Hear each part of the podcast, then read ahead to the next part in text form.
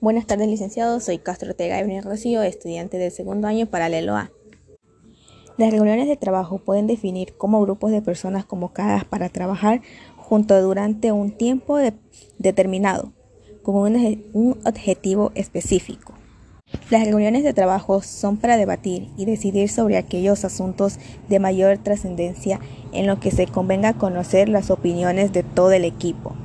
También sirven para fijar criterios, homogenizar ideas, compartir opiniones, intercambiar puntos de vista y ayudar a crear una cultura en común.